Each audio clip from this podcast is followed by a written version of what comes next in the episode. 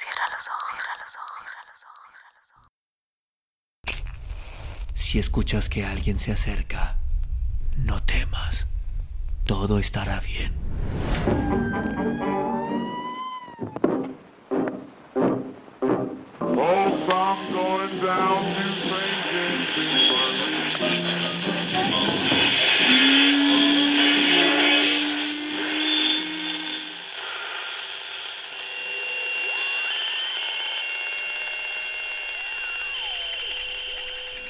Estás escuchando, Crónica, Crónica, Lunares, el lugar, el lugar donde, donde entra por tus entra por tus oídos.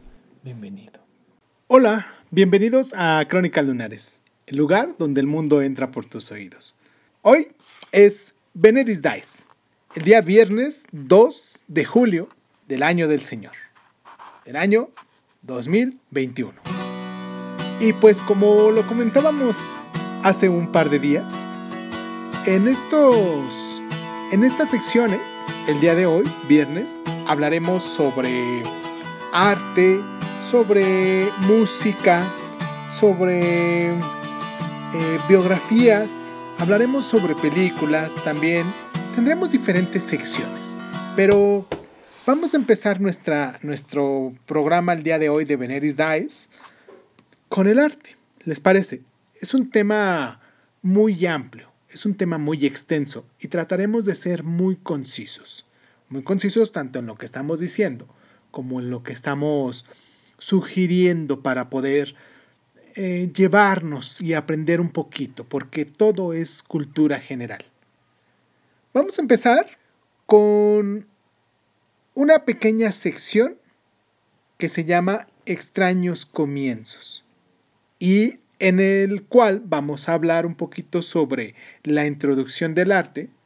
Vamos a pasar a darle una repasada rápidamente a las diferentes obras de arte que podemos encontrar y que, ojo, mucho ojo en esta ocasión, o en este día en particular, todas las pinturas de las que hablemos aquí, de los bocetos que trataremos aquí, todos y cada uno estarán en nuestra página de Crónicas Lunares, pero en Instagram. Si nos quieren seguir en Instagram, ahí nos pueden encontrar y pueden encontrar cada una de las ilustraciones de las que vamos a abordar en el día de hoy y todos los viernes que trataremos de abordar este tema.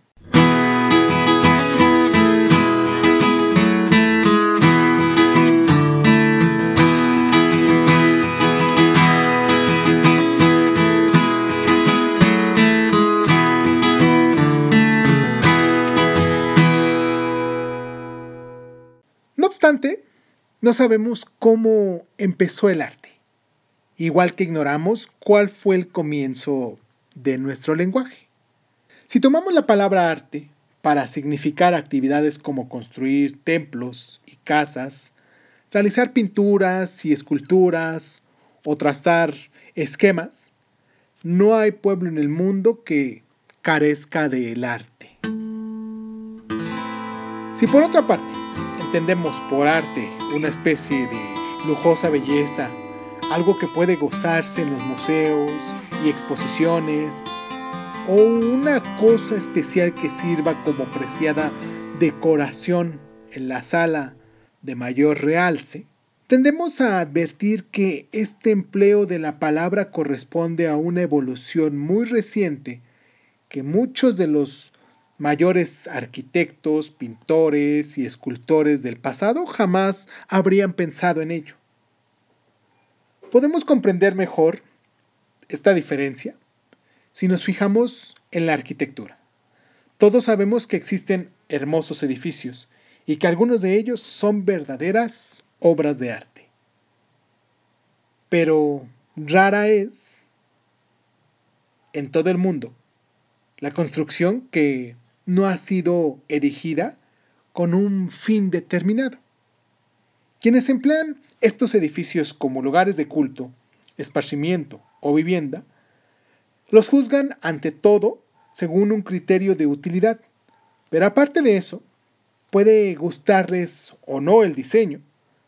la proporción de su estructura y apreciar los esfuerzos del buen arquitecto para construirlos. No solo de manera práctica, sino correcta.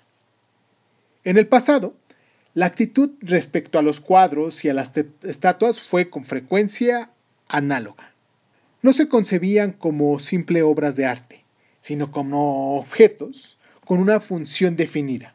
Estaría pobremente dotado para juzgar la arquitectura quien ignorará los requerimientos a que obedeciera su construcción.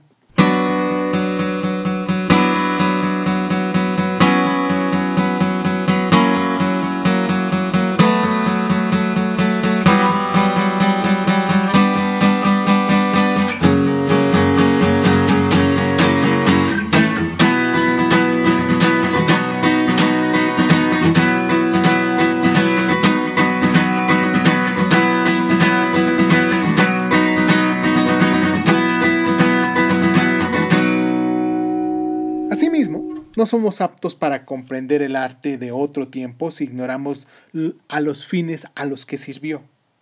Cuanto más retrocedemos en la historia, más definidos, pero también más extraños, son los fines a los que se suponía que el arte tenía que servir.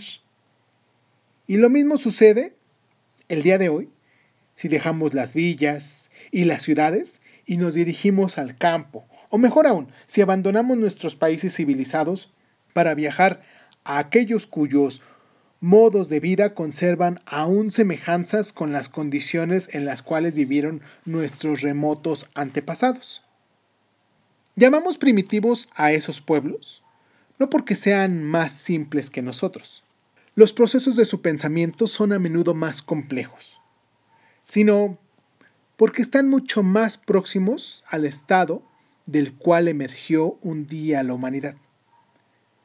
Entre esos primitivos no existe diferencia entre construcción útil y creación de imagen, en cuanto a la necesidad concierne. Sus chozas están ahí para resguardarlos de la lluvia, el viento, el sol y también de los espíritus que los producen. Las imágenes están hechas para protegerlos de otras fuerzas que son, en su concepto, tan reales como las de la naturaleza pinturas y estatuas. En otras palabras, son empleadas con fines mágicos.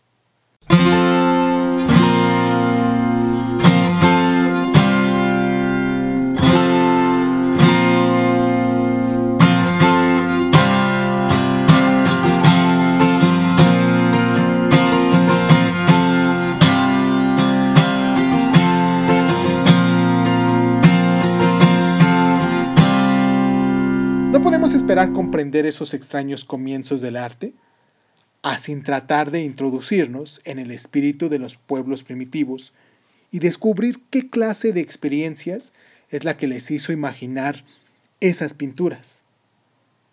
No como algo agradable de contemplar, sino como objetos de poderoso empleo. No creo que sea tan difícil asimilar este modo de sentir. Lo único que se requiere es la voluntad de ser honrados con nosotros mismos y preguntarnos si no seguimos conservando también algo de primitivos en nuestra existencia. En lugar de comenzar por la época glacial, empecemos por nosotros mismos. Supongamos que tomamos un retrato de nuestro jugador de fútbol o estrella de cine favorito, publicado en un periódico. ¿Disfrutaríamos pinchándole los ojos con una aguja? ¿Nos sentiríamos tan indiferentes como si hiciéramos un agujero en otro lugar cualquiera de ese papel? Yo creo que no. Aún teniendo plena conciencia de lo que les hagamos a sus retratos, no perjudicaría nada a los representados. Experimentaríamos un vago reparo en herir su imagen que de alguna manera sigue existiendo en mí el absurdo sentimiento de que lo que se hace en un retrato también se hace a la persona que representa. Ahora bien, si no estoy equivocado, Si esta extraña e irrazonable idea sobreviene, incluso entre nosotros, en la era atómica, es bastante menos sorprendente que nociones semejantes existan en casi todos los pueblos llamados primitivos. En todas las partes del mundo, los médicos o hechiceros han tratado de operar mágicamente en un análogo sentido. Han hecho pequeñas imágenes de un ser odiado y les han punzado el corazón o lo han quemado, esperando así hacer padecer al enemigo. Incluso el Goy, quemado el día de Goy Falls, es un residuo de semejante superstición. En ocasiones, los pueblos primitivos aún dudan acerca de lo que es real y lo que es una pintura. En una ocasión, al dibujar sus animales un artista europeo, los nativos se alarmaron. Si usted se lo lleva, ¿cómo sobreviviremos nosotros?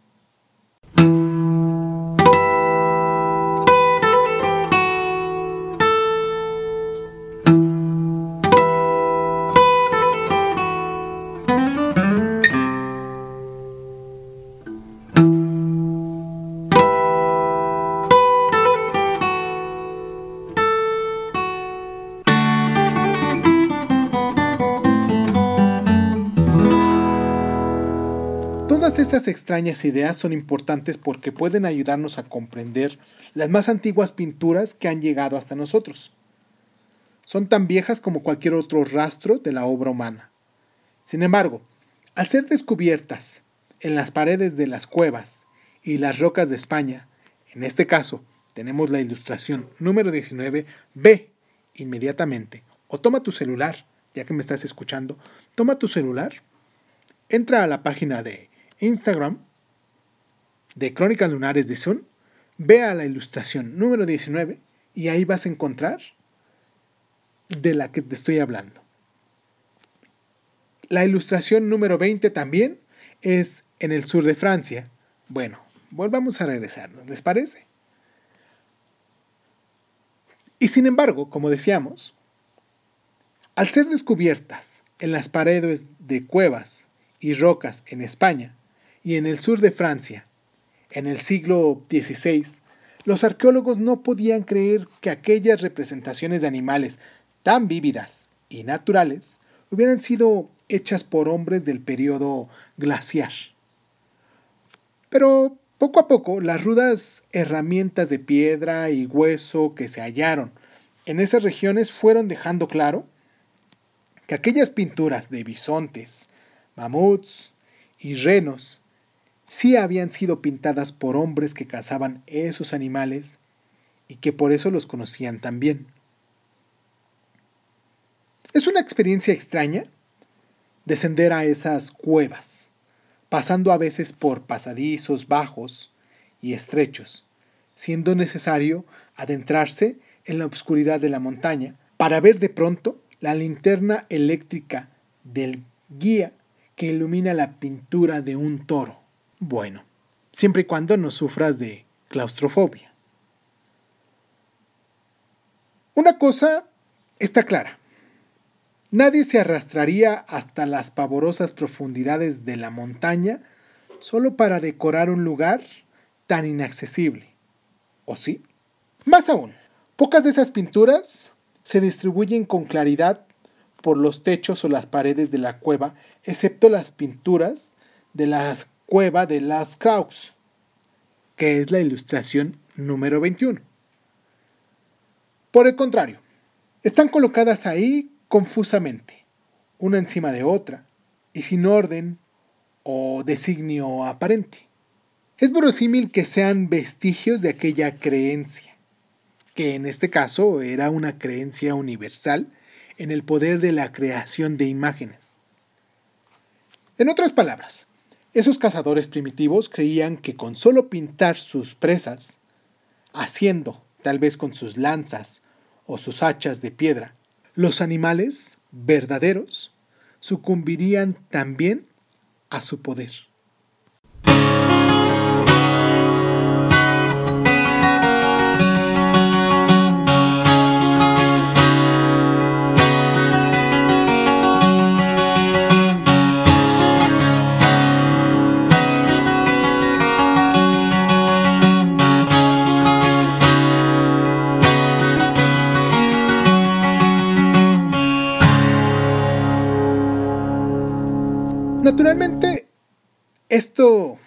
Es una mera conjetura, pero encuentra su mejor apoyo en el empleo del arte entre los pueblos primitivos, que llegaron hasta nuestros días y que conservan aún sus antiguas costumbres. Bien es verdad que no encontramos ninguno ahora, al menos en lo que a mí respecta, que trate de operar exactamente según esta clase de magia. Pero la mayor parte de su arte está ligada a ideas análogas acerca del poder de las imágenes. Aún existen pueblos primitivos que no utilizan más que herramientas de piedra y que graban representaciones de animales en las rocas con fines mágicos. Existen otras tribus que celebran festivales en los que se disfrazan de animales e imitan sus movimientos en danzas solemnes. Ellos también creen que eso ha de darles de algún modo poder sobre sus presas. A veces imaginan que ciertos animales están emparentados con ellos de manera semejante a la de los cuentos de hadas, y que toda la tribu es una tribu de lobos, cuervos o ranas. Bastante extraño parece, pero no tenemos que olvidar que esas ideas no han desaparecido del todo de nuestra propia época, como pudiera creerse. Tal cuenta, en México se baila el baile del venado. Los romanos creían que Rómulo y Remo habían sido amamantados por una loba y poseían una imagen de bronce representándola en el Capitolio de Roma. Aún en nuestros días, bajo Mussolini, tuvieron siempre una loba viva dentro de una jaula cerca de las escalinatas del Capitolio. No se conservan leones vivos en Trafalgar Square, pero el león británico todavía se muestra lleno de vida en las páginas del Punch. Naturalmente, existe una gran diferencia entre esa clase de símbolos heráldicos y caricaturescos y la profunda seriedad con la que los salvajes observan sus relaciones con el tótem, como ellos denominan a sus animales familiares, pues parece que en ocasiones viven en una especie de mundo imaginario en el que pueden ser hombres y bestias al mismo tiempo. Muchas tribus celebran ceremonias en las cuales llevan máscaras con rasgos de esos animales y nada más ponérselas sienten que se han ido transformando, que se han convertido en cuervos o en osos o en venados o... Veto a saber. Es algo semejante a cuando los niños juegan a ser piratas o detectives. Llega un momento en el que en el que no saben cuándo termina el juego y comienza la realidad. Pero junto a los niños siempre se halla el mundo de los adultos, el de las personas que dicen, no hay que hacer tanto ruido, o es hora de acostarse.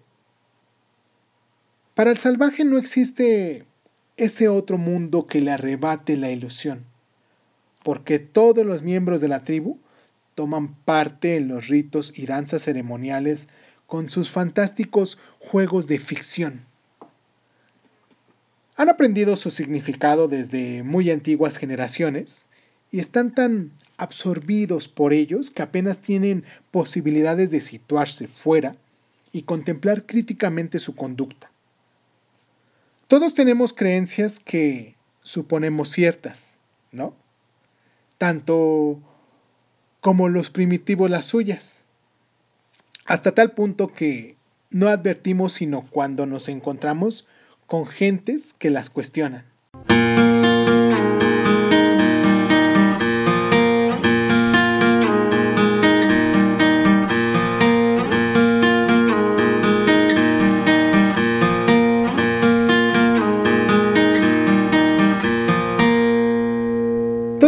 parece tener poco que ver con el arte, ¿no? Pero el hecho es que lo condiciona en varios aspectos. Muchas obras artísticas se han propuesto intervenir en esas extrañas costumbres. De lo que se trata Entonces, no es de si la pintura o la escultura es bella para nuestro criterio, sino de si opera, es decir, si puede ejecutar la magia requerida. Además, el artista trabaja para gentes de su propia tribu, que conocen exactamente lo que cada forma y cada color se propone significar. No se espera de ellos que inventen o cambien elementos de su medio, sino tan solo que apliquen toda su destreza y su saber a la ejecución de sus obras.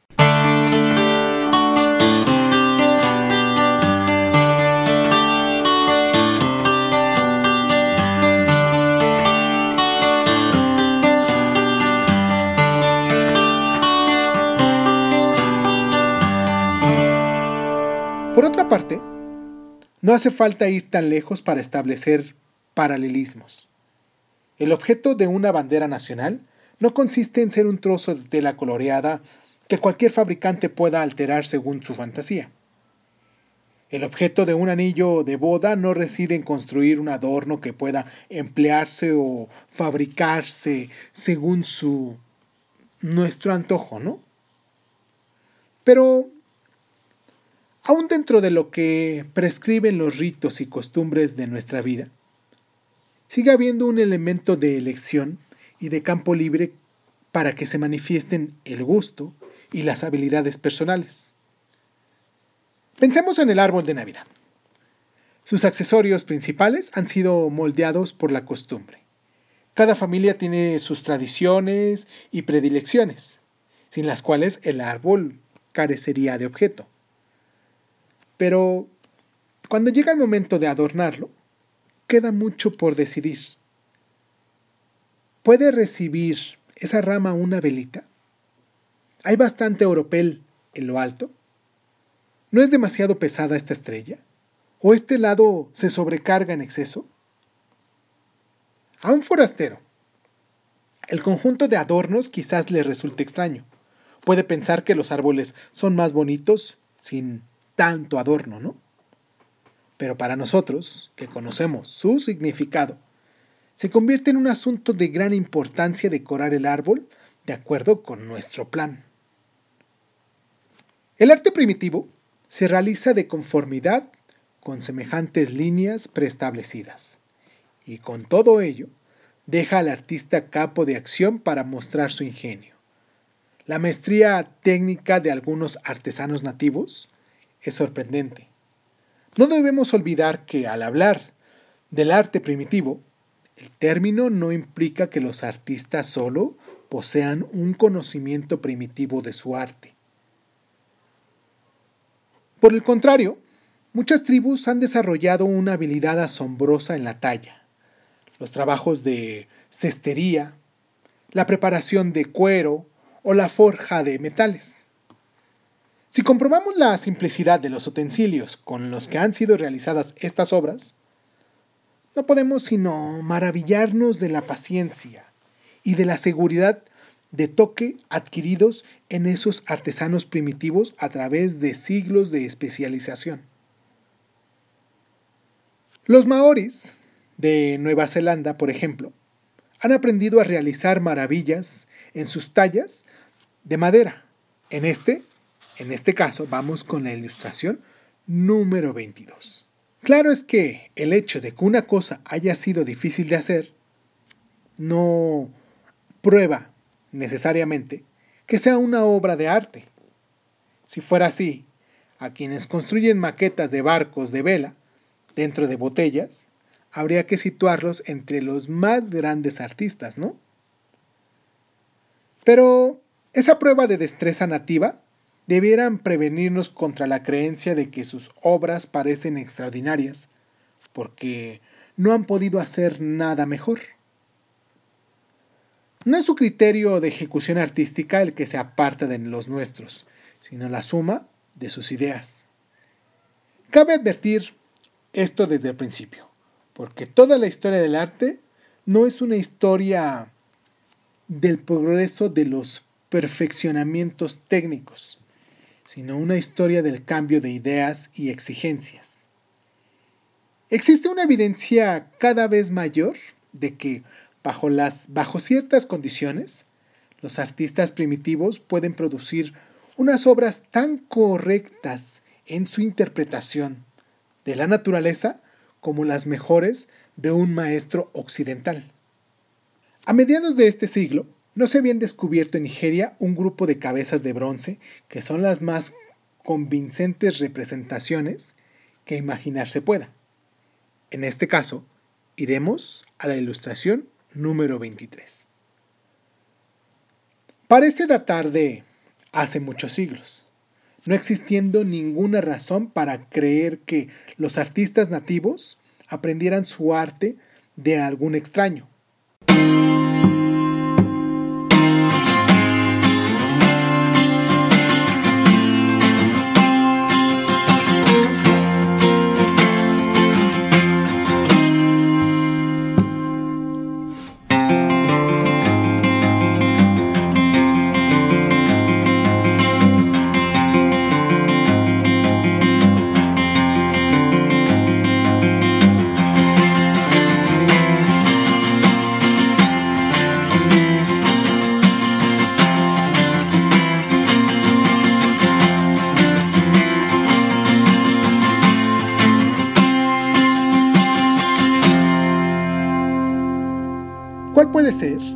Pues la razón de que tan gran porción de arte primitivo parezca de todo extraña.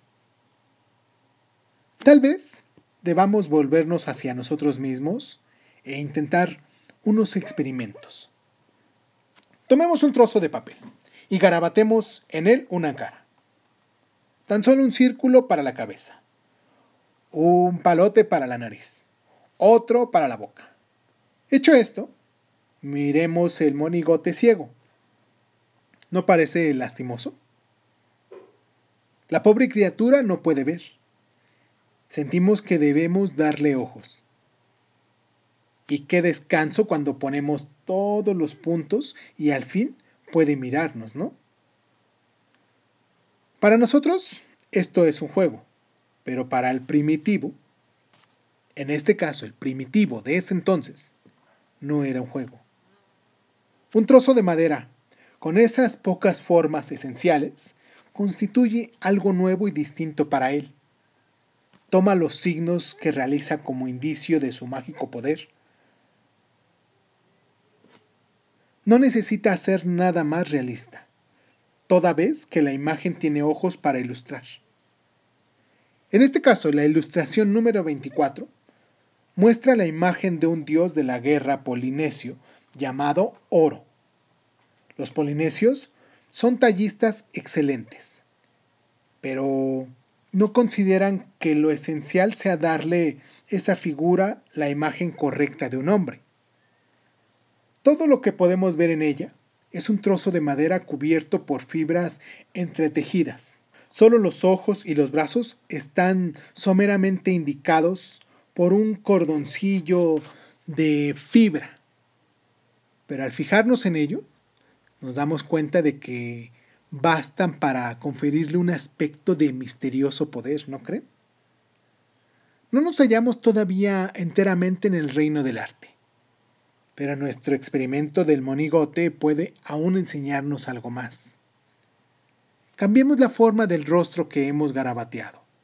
Variemos la forma de los ojos de puntos a cruces, o a otro trazo cualquiera sin la más remota semejanza con los ojos.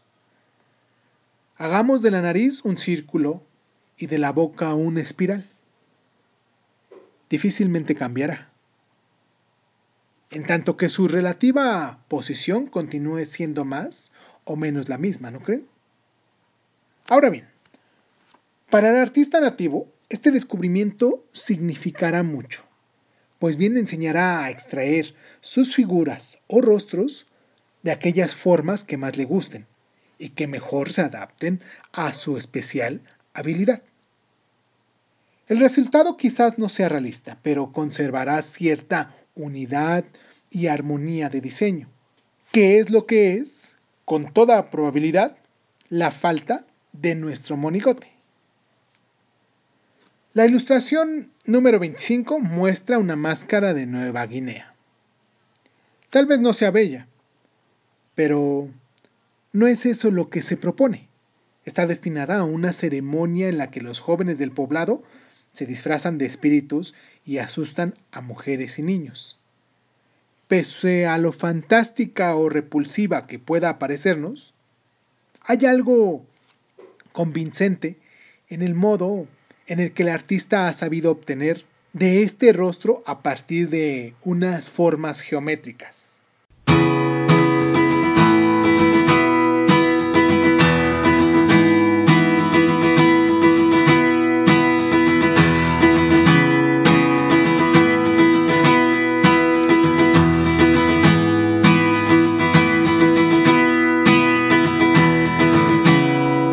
En algunas partes del mundo, los artistas primitivos han sabido desarrollar elaborados sistemas para representar las diversas figuras o tótems de sus mitos.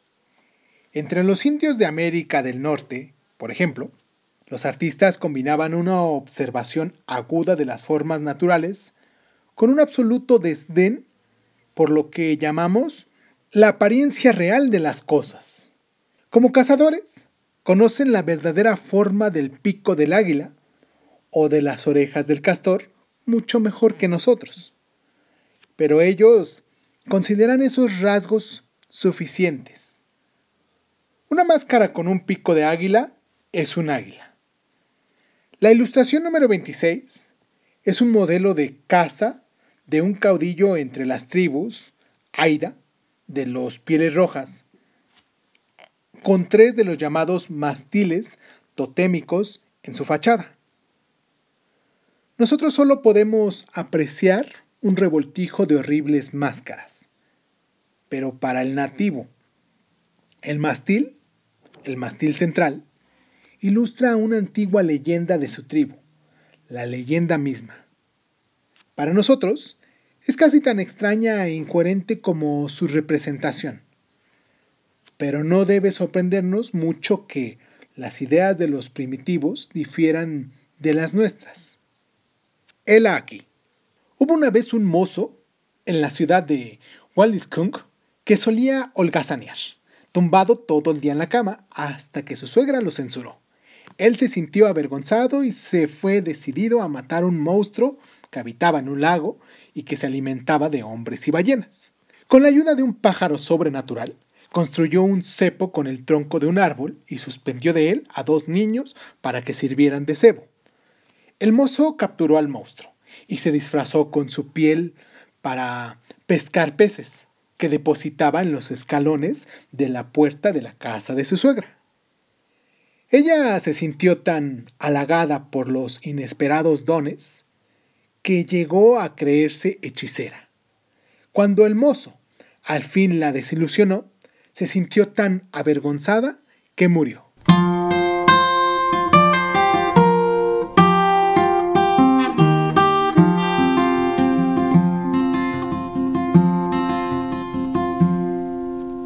Participantes en esta tragedia están representados en el mástil central.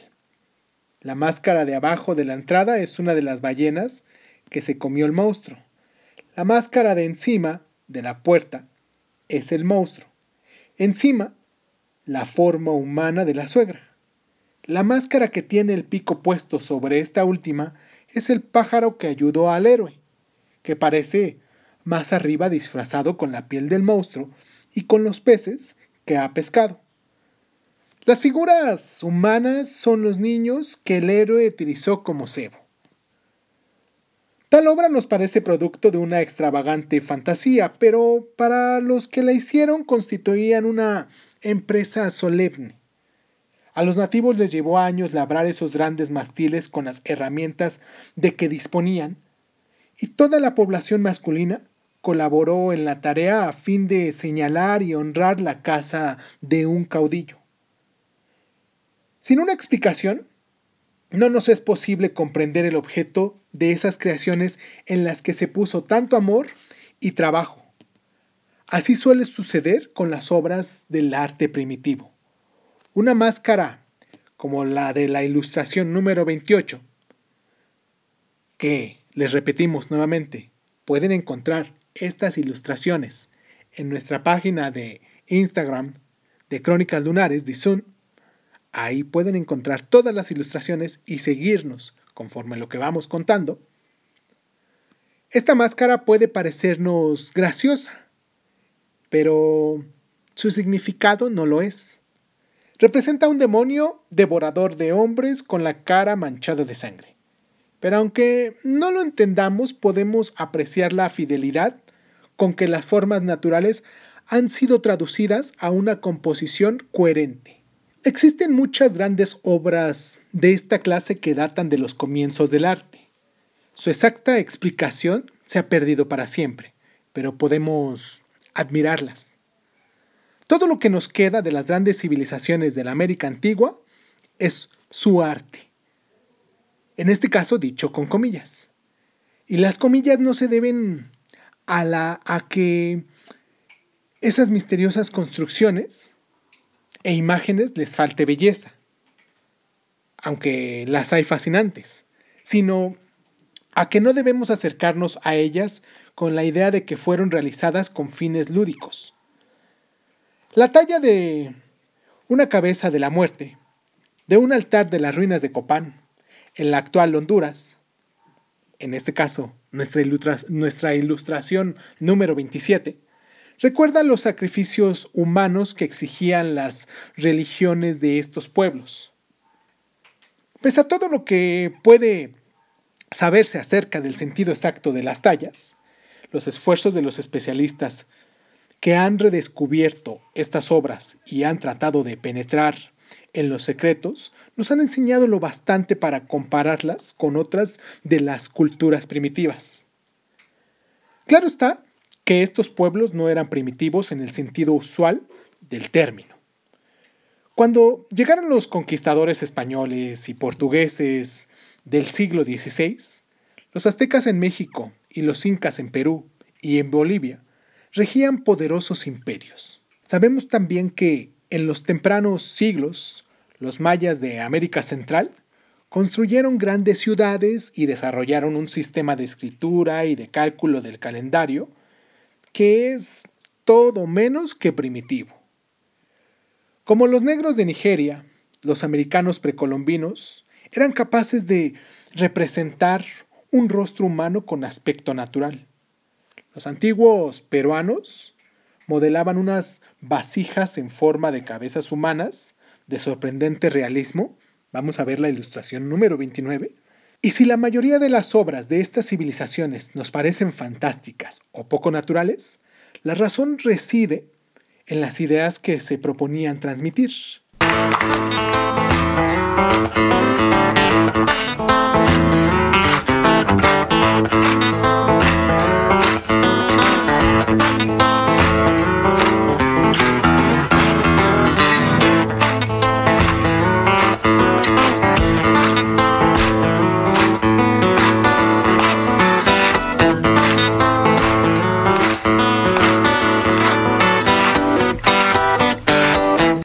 Ilustración número 30, produce una estatua mexicana que se cree data del periodo azteca, el último antes de la conquista.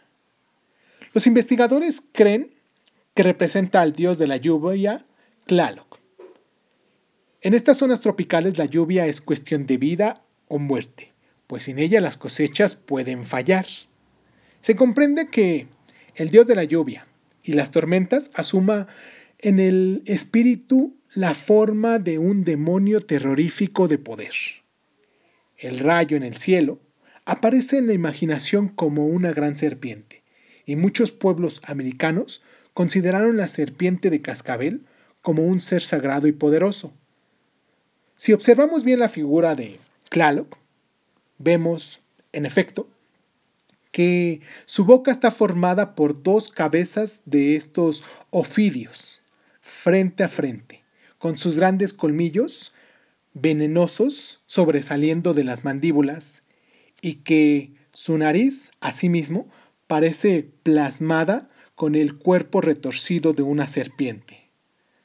Tal vez sus ojos puedan ser vistos como dos culebras enroscadas. Vemos así cuán lejos de nuestro criterio acerca de la escultura puede llevar la idea de construir un rostro extrayéndolo de formas dadas. También podemos vislumbrar las razones que han conducido, a veces, a este método. Sin duda, era adecuado formar la imagen del dios de la lluvia con los cuerpos de las serpientes sagradas que simbolizan la fuerza del rayo. Si consideramos la extraña mentalidad que creó estos terribles oídos, podemos comprender cómo la realización de imágenes en esas civilizaciones primitivas no se hallaban relacionadas solo con la magia y la religión, sino que también era la primera forma de escritura. La serpiente sagrada en el arte antiguo de México no fue solo la reproducción de la serpiente de cascabel. Llegaría a evolucionar hasta construir un signo para expresar el rayo y de este modo crear un carácter por medio del cual pudiera ser registrada o tal vez conjurada a una tormenta. Sabemos muy poco acerca de estos misteriosos orígenes, pero si queremos comprender la historia del arte, haremos bien en recordar, siquiera por un momento, que las artes y las letras constituyen verdaderamente una misma familia. Les agradezco mucho, mucho, mucho que se tomen el tiempo para estarnos descargando cada semana, para estarnos escuchando en nuestros programas que hemos estado haciendo diarios, diarios con distinta temática. Y pues nada, les dejo un abrazo muy, muy fuerte y pues muchísimas gracias, muchísimas gracias por estar.